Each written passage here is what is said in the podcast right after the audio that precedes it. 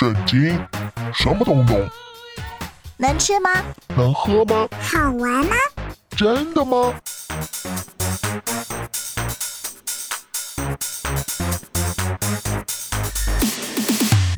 圣经鸡尾酒。干杯！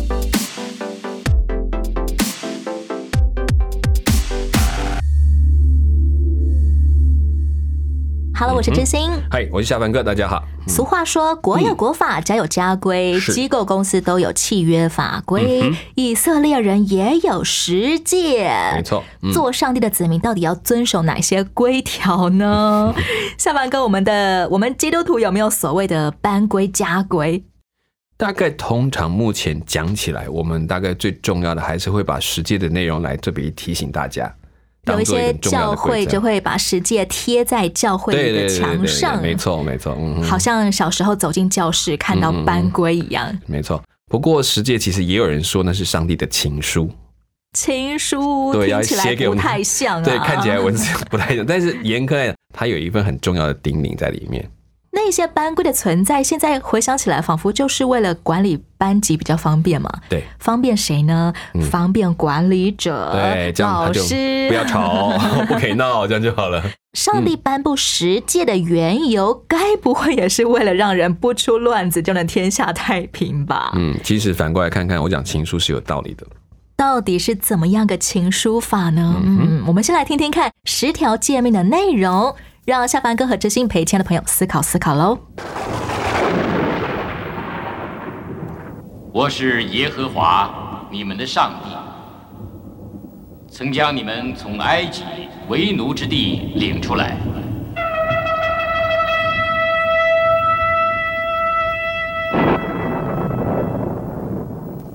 不可为自己雕刻偶像，也不可制造天上、地上、地底下的任何形象，不可跪拜那些像。也不可侍奉他。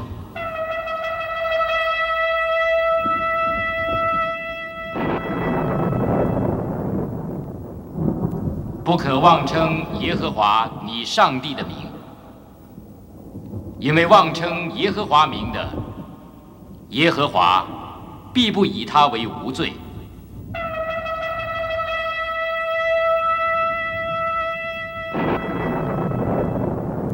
当纪念安息日，守为圣日。六日要劳碌做你一切的工，但第七日是向耶和华你上帝当守的安息日。这一日，你无论何工都不可做，因为六日之内，耶和华造天地。海和其中的万物，第七日便安息了。所以耶和华赐福与安息日，定为圣日。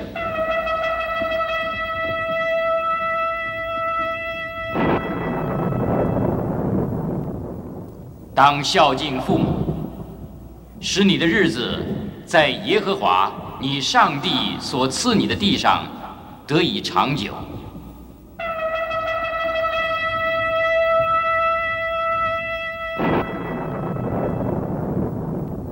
不可杀人，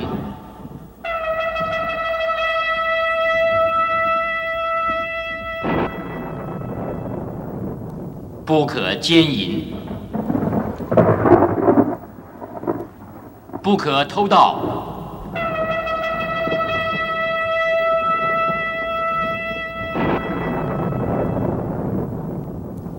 不可作假见证陷害人。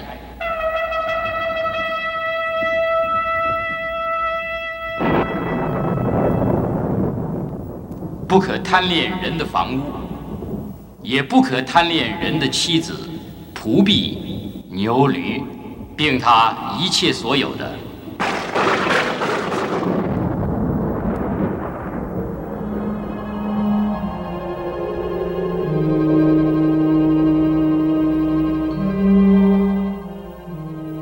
就这样，在极其庄严和隆重的气氛中，上帝向以色列的百姓宣布了他的十条诫命。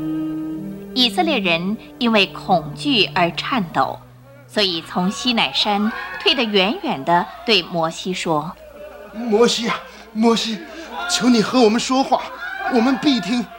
不要上帝和我们说话，恐怕我们会死。摩西，你请你和我们说话，请你和我们说不话要上帝不要跟我们上帝说话，们说话我们不要惧怕，因为上帝降临是要试验你们，叫你们时常敬畏他，不致犯罪。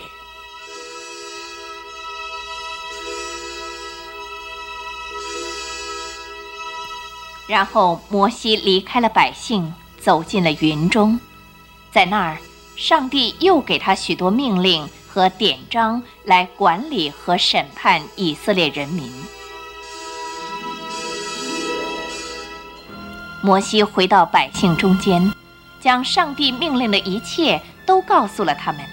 他们回答说耶和华所吩咐的，我们都必遵行。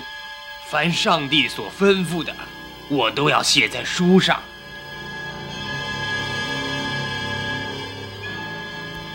第二天清早起来，摩西在山下筑了一座坛，然后召集百姓来献祭，并与上帝立约。现在，我将牲畜的血洒在你们身上和约书上，作为你们和上帝立约的凭据。上帝要亲眼目睹这个仪式。阿门。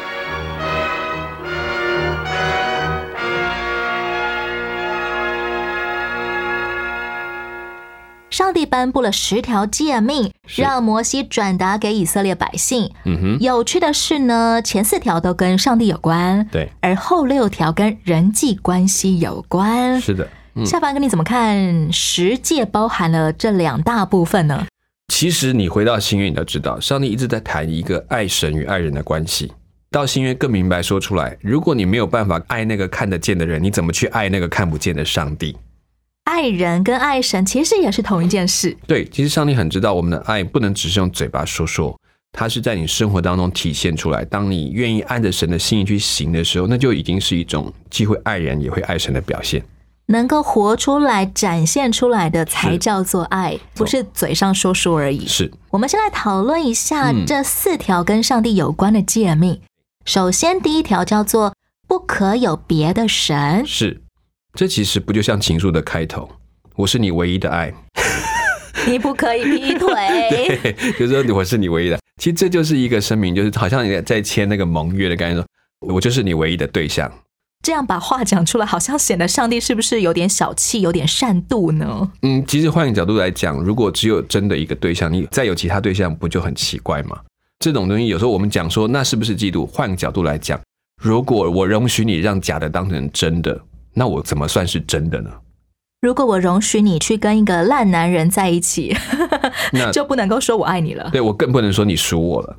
忠实其实就是爱的体现。嗯，是没错，第一个是这样，第二条诫命叫做嗯不可雕刻偶像、神像。就是你在行动上，你必须表现出来，我不会雕刻其他的偶像当做神明，我就不会有其他的神。现代人都会收集一些所谓的 Q 版的一些神明公仔啊，对对对对例如什么招财猫啊，然后会挥手的，好像蛮可爱的、啊，嗯嗯还有什么珠珠串成的青蛙招财嗯啊，或者是买个什么跟自己的星座一样的项链啊。圈之类的首饰啊，这些也算是吗？我没有制作它，我只是喜欢收集而已。基本上它不能算是，可是呢，一定要小心。我们有时候会不小心拿来当做一种寄予盼望的方法，祈求好运的模式的时候，你自己就要分得清楚，我真的只是把它当玩物吗？还是我祈求它对带给我好运？寄望它可以帮助我的梦，那是不是就开始失去那个对象问题？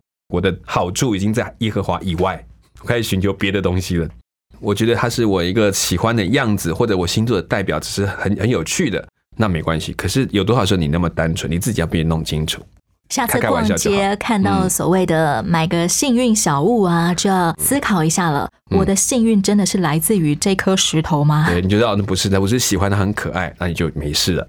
第三条诫命叫做不可妄称神的名。这是一个对他的尊重。也就是说，如果你真的把他当你的上帝，你就不能拿他的名来开玩笑，不能滥用他的名头去宣布他没有说的事。什么样的言语叫做拿上帝的名字来开玩笑？比如说你轻贱他，就是把他当成说他只是个朋友，我就随便说啊，他只是很好笑，怎么之类的东西，就把他的地位拉得跟我们一模一样的时候，就失去他应该有的最尊重的范围。另外就是说我假意用他的名字去说我想说的话，假借上帝的名字，对我说啊，耶和华说你们应当如何如何，其实耶和华没有如此说，是我就是自己的欲望而已。，对对对，我我觉得上帝应该是叫我这样去做吧，其实他没有叫你去做，可是你就随意的用他的名字去做一件不该做的事情。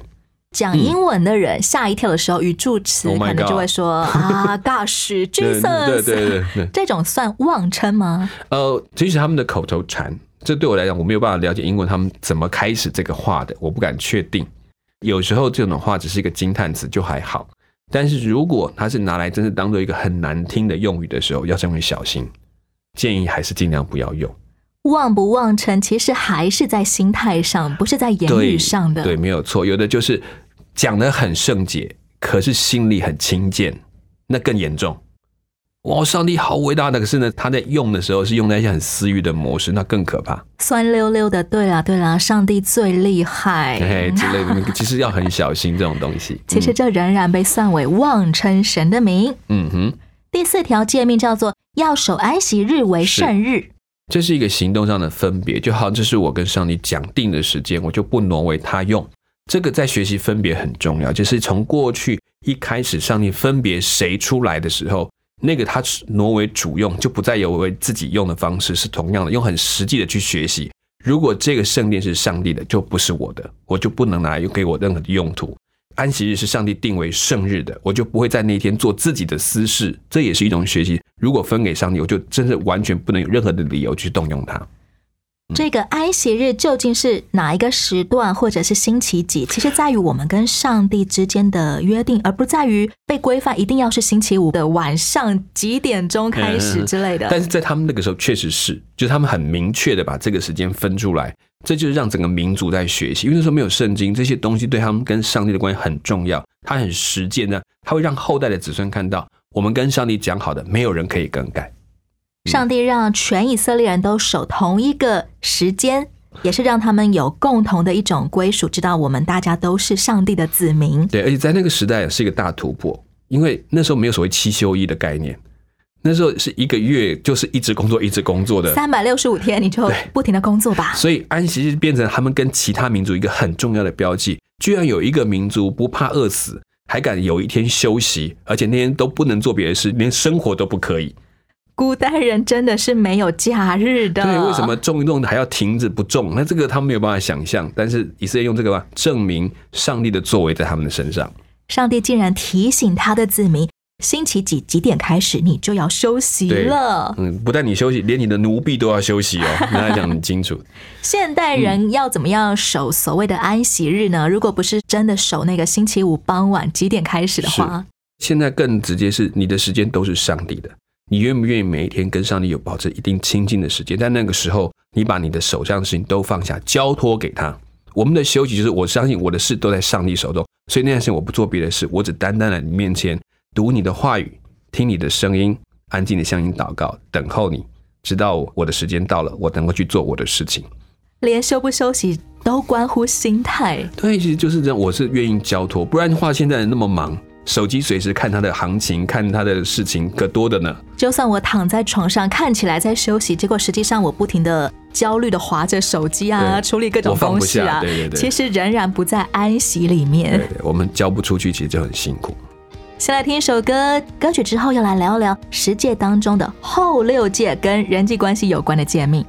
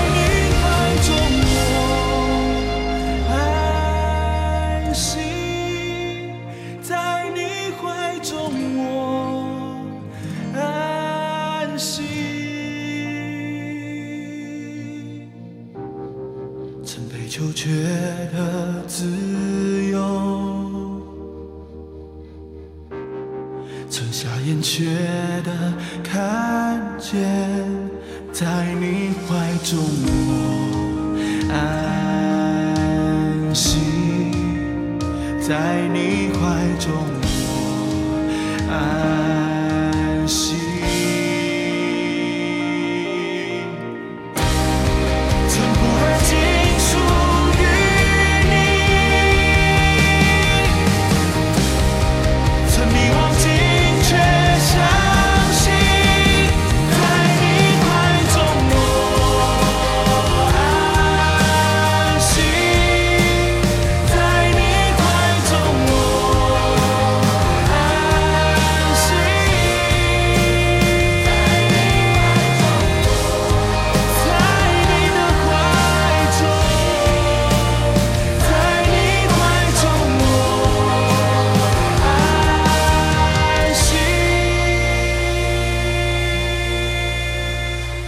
我们要来聊到的是嗯。十诫当中的第五条到第十条，分别是孝敬父母，对。不可杀人，嗯不可奸淫，不可偷盗，不可做假见证陷害别人，嗯。不可贪恋夺取别人的东西。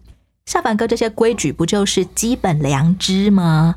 你说的基本良知当然没有错，就是我们大概大部分人都不会刻意去犯这几条问题，少部分还要分大小，比如说说谎、做假见这件事情。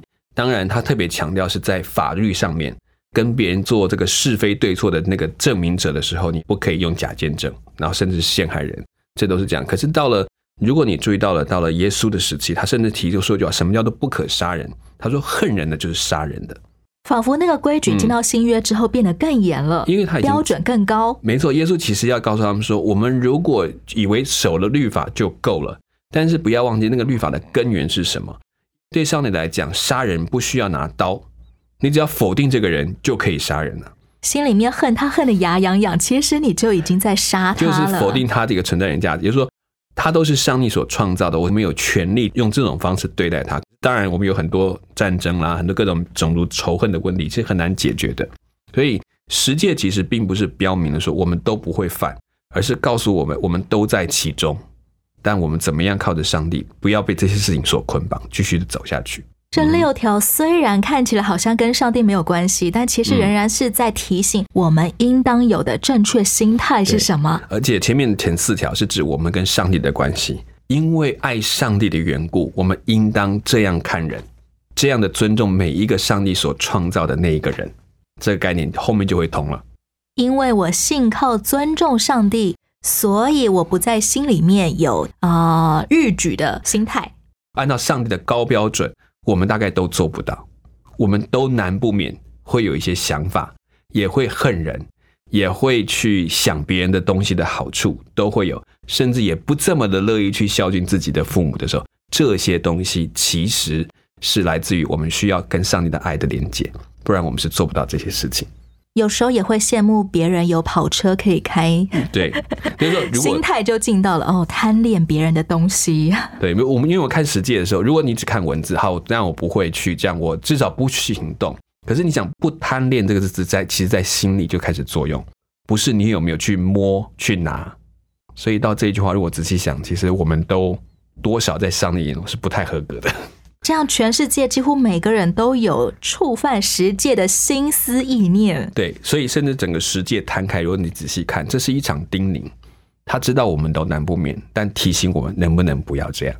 在我们做出行为之前，我们可能没有意识到我们的动机已经在触犯十戒了。是，所以上帝把它写出来提醒我们。而且把这个律法的浓缩在这个精华当中，提醒，其实，在整个的律法概念只有两件事，一个叫爱神，一个叫爱人。如果我常常发现，其实我的心里面现在触犯了规条一、规条二、规条三、规条十，对，那么我可能就会很挫折。哦天哪，我连一条都做不到，我连一天都没有办法做好的撑过去。嗯嗯。那么我要怎么办呢？其实麻烦在这个律法的限定当中，上帝有提到他是一个守约是慈爱的神，他自己去遵守一切，要成为他们的一个上帝的方式。可是他没有让所有的百姓都被归在这个范围里面。如果回到这个约，其实要延伸到亚伯拉罕的约里面。他刚跟他们立下约的时候，就已经确定一件事：在立约的过程当中，走过那个律法的那个规条的那个献祭的动物的中间，只有上帝，没有亚伯拉罕。他其实是让知道说这件事情我负责到底，不管你如何，我负责到底。所以这些规约其实是在鼓励百姓做一件事：当你成为一个爱神的人，你知道后面这些规约会自然自然的跟进去，因为你爱神，就为了神的缘故。会对人保持应该有的尊重，保持应该有的态度，就减少这些事情。这十条诫命不是我要自己努力拼命做到的，是，而是当我愿意接受这十条诫命，上帝其实也会帮助我能够做到不触犯十条诫命。对，其实你有没有发现，你当你越爱神的时候，你对人的嫉妒其实就越少。当你越爱神，越就能够对每一个悲伤有创造的人有更多的尊重。你或许不敢讲，我从来不会乱想，但我至少会越来越少这样想法，而且我越来越从上帝角度看他所造的人。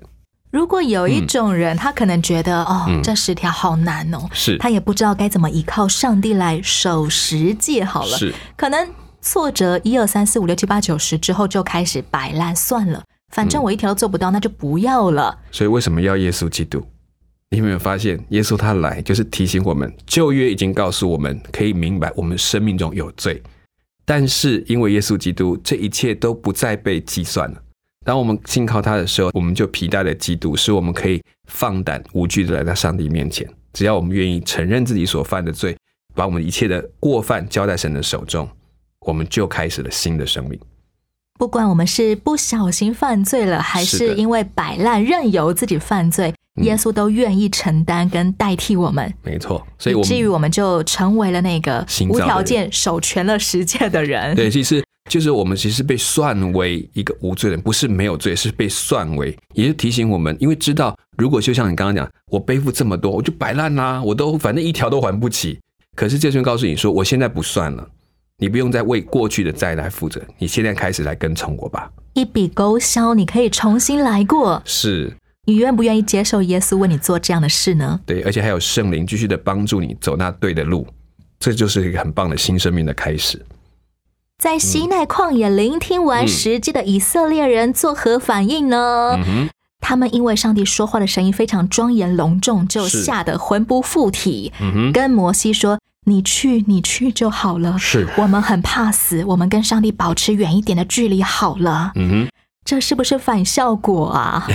倒还好，当然这些还有一个原因，是因为他们过去都有一些传说，他们都知道，如果到上帝面前来，就必死无疑。如果你亲身看到上，你一定要透过一个代替者，摩西跟亚伦就是，所以他们就那就你们去好了，我们远远的看着就好了，还免得万一他们去就死在半路这样子。就是我现在有的时候都还会遇到一些充满惧怕的基督徒，他们的心中就认为上帝是那种只要我一犯规，他就会用雷劈我的。那种上帝，所以他们每天都很拼命的认罪祷告啊，但是却不太敢相信自己能够跟上帝有一种彼此相爱的关系，这是怎么回事？也不是说不好，但他们的敬畏过头了，敬畏到觉得他怕神是一个动辄得救的上帝，所以他可能担心做不好、做不多，但他们忘记从耶稣的救恩之后。不再看我们做的有多不好，而是看我们有尽了多少的力去跟随他。这两者是有落差，也可能他过去的宗教信仰也有影响他，觉得这种对神明的敬畏是这么要小心的。到头来，圣经告诉我们的“敬畏”这两个字到底是什么意思呢？其实，在英文或者在原文都是怕 （fear），就是害怕上帝。其实害怕上帝是使我们懂得谨言慎行，因为你敬畏上帝，你就不会随便对人家有不礼貌。不会随便去得罪人，因为你知道他们都是上帝所造的。会不会因为我非常的敬畏上帝，我就也对上帝逃得远远的呢？嗯，有一种就是，其实我们怕的是处罚，不是怕的是上帝。哦，可是我们怕我做错了我会被罚，所以我为了保护我现在有的一切，我就不敢当上帝讲什么话，只把它当做一个可怕的一个执法官。只要躲过他的眼目，那我想做什么就是另外一件事了。其实爱自己的利益胜过于爱上帝。对，其实我说要怕，就一定要懂得怕。怕什么呢？怕失去上帝，而不是怕上帝会不会处罚我。是的，连大卫都说，他宁可在在耶在上帝的手中受罚，也不要交在人的手中。如果上帝要惩罚我，跟别人要惩罚我，我宁可选上帝。对，因为上帝的处罚当中是会带来炼净，会带来我们新的学习，带来新的生命。那个敬畏当中，也是深深的相信上帝一定会保护我，上帝也是爱我的，他挺我。没错，真正的那种害怕失去上帝，是对上帝的爱有信心，知道上帝真的爱我，所以我不希望我做的让我所爱我的人感到不快乐、不高兴，这是不同的。不想要让上帝因为我的行为而难过，因为我知道他有多么爱我，而我也多么的爱他。是这样，我不想让他丢脸，我不希望他不开心，所以我愿意做他快乐的事情。我是甘心乐意，而不是因为哎，我怕万一他把东西来打我，所以我先为了躲棍子就不做了。这才叫真正的敬畏。是的，嗯哼，亲爱的朋友，你听明白了吗？如果对于十诫当中实在是有某些看不太懂的地方，都邀请你可以留言给下凡哥跟知心，让我们在节目当中讨论讨论。一起来看这封上帝的情书。节目的最后送给你由王子音乐所带来的《能力归我神》，我是知心，我是下凡哥，空中再会了，OK，拜拜，拜拜。